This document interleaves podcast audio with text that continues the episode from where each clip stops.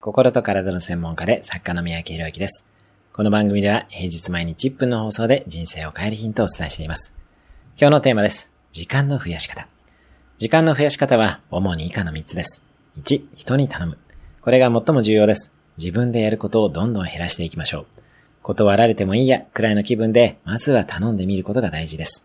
家事なども外注する方法を考えていきましょう。2、無駄なことをやめる。やらなくていいことを洗い出していきましょう。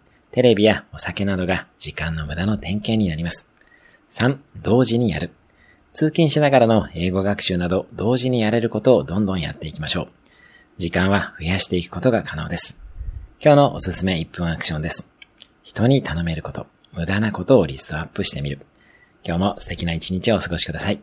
いいね、シェアなどいただけると嬉しいです。